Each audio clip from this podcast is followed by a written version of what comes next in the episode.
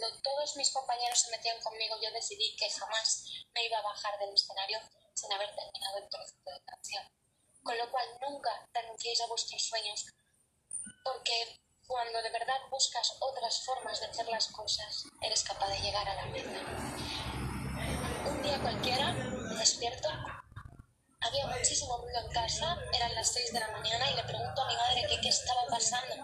Veo que se están llevando a mi padre en ambulancia y me dice mi madre que había sufrido un derrame cerebral.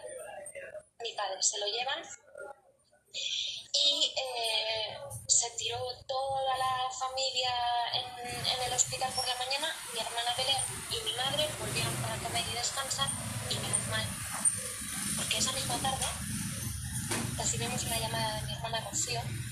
No entendíamos lo que nos quería decir, solo intuíamos que estaba pidiendo ayuda, con lo cual fue mi hermana Belén corriendo a su casa y dijo que nadie la toque porque le ha dado un infarto A mi padre por la mañana y a mi hermana por la tarde. Dijeron que ninguno de los dos se iba a salvar. Afortunadamente mi padre en ese momento se salvó. Luego, un poquito más adelante, falleció. Y mi hermana también se salvó, pero cuando fui a visitarla al hospital me la encontré con una hemiparesia la luz izquierda de su cuerpo completamente inmóvil, se le caía la baba, no podía beber. No podía hablar mucho, pero me encerré con ella y me dijo, Miri, me quiero morir. Porque yo me valía por mí misma y lo he perdido todo.